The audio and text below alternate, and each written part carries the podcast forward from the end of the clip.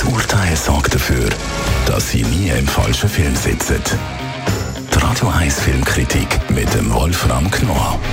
Ja, Wolfram Knorr, Radio 1 Filmkritiker. Wir reden über den neuen Kinofilm namens The Killer. Und äh, ja, es geht um einen Auftragskiller. Ist jetzt in dem Sinne auch nichts mehr Neues in der Kinowelt. Eher ein bisschen klischeehaft, oder?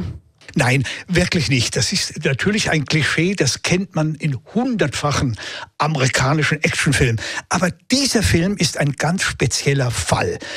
Regisseur dieses Films ist David Fincher und der ist schon ziemlich bekannt natürlich, nicht nur in den USA, auch überall. Er hat großartige Spielfilme gemacht wie Fight Club und Seven und natürlich auch Serien wie House of Cards und Mindhunter. Also er ist ein sehr renommierter Regisseur. Und er wollte schon seit Jahren das war ein Lieblingswunsch von ihm, einen Film machen, eine Hommage an seinen Lieblingsregisseur, den Franzosen Jean-Pierre Melville, der in den 60er Jahren zur Nouvelle Vague-Szene gehört hat. Und der drehte damals mit Alain Delon einen berühmten Film unter dem Originaltitel Le Samurai deutscher Titel Der eiskalte Engel. Das ist vielleicht noch besser, denn in diesem Film ging es wirklich um einen einsamen Wolf, also in, dem, in diesem speziellen Fall tatsächlich um einen äh, eiskalten Engel, der durch die Stadt Paris schnürt gewissermaßen, um seine Aufträge zu erfüllen. Und diesen Film bewundern die amerikanischen Regisseure seit Jahrzehnten. Und David Fincher ist auch einer von den Bewunderern und wollte endlich seine Version, seine Hommage zu diesem eiskalten Engel drehen. Und der Killer ist nun genau diese Hommage. Und deshalb unterscheidet sich dieser Film von den restlichen, was du angesprochen hast, von dem Klischee der Auftragskillerfilme ganz enorm. Man, es gibt praktisch keine Dialoge, nur einen inneren Monolog. Er redet ständig mit sich selber, weil er auf, den, auf sein Zielobjekt warten muss, das nie kommt. Es spielt auch in Paris. Und dann, als das Zielobjekt endlich da ist und er sein Spezialgewehr da anlegt, verfehlt er das Ziel. Und das macht den absoluten Perfektionisten halb wahnsinnig.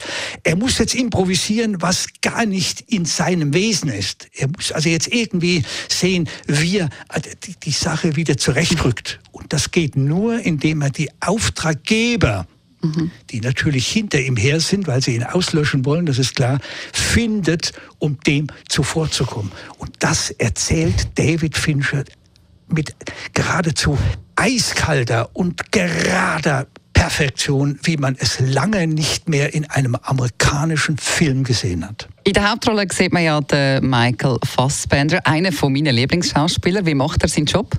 Ja, der Michael Fassbender ist einer der interessantesten Figuren. Ursprünglich war eigentlich Brad Pitt vorgesehen.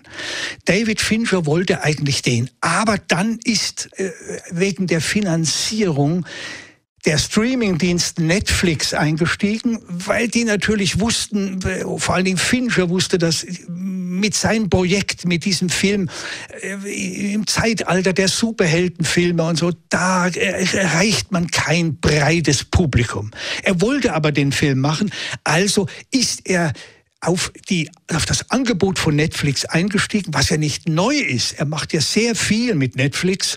Und da hat, haben die entschieden, das soll aber jetzt Michael Fassbender die Rolle spielen. Und ich muss sagen, es ist eine ideale, eine perfekte Entscheidung gewesen, weil der, dieser Typ, dieser eiskalte Kerl, schon in der Physiognomie mit diesen schmalen, äh, äh, äh, schmalen Lippen und, und diesen, und, und diesen Wimpernblicken, die er hat, ist er derart großartig. Und es ist ja, es gibt keine Dialoge, was er da alles zwei Stunden lang zeigen muss auf der Leinwand, damit der Zuschauer auch dranbleibt, das ist wirklich hochfaszinierend. Also ziemlich viel Lob, wie wir da gehört haben. Der Killer mit dem Michael Fassbender in der Hauptrolle läuft ab heute bei uns in den Kinos.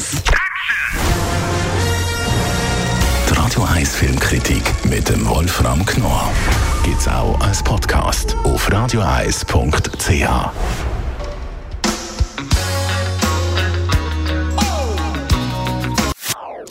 Das ist ein Radio 1 Podcast. Mehr Informationen auf radio1.ch.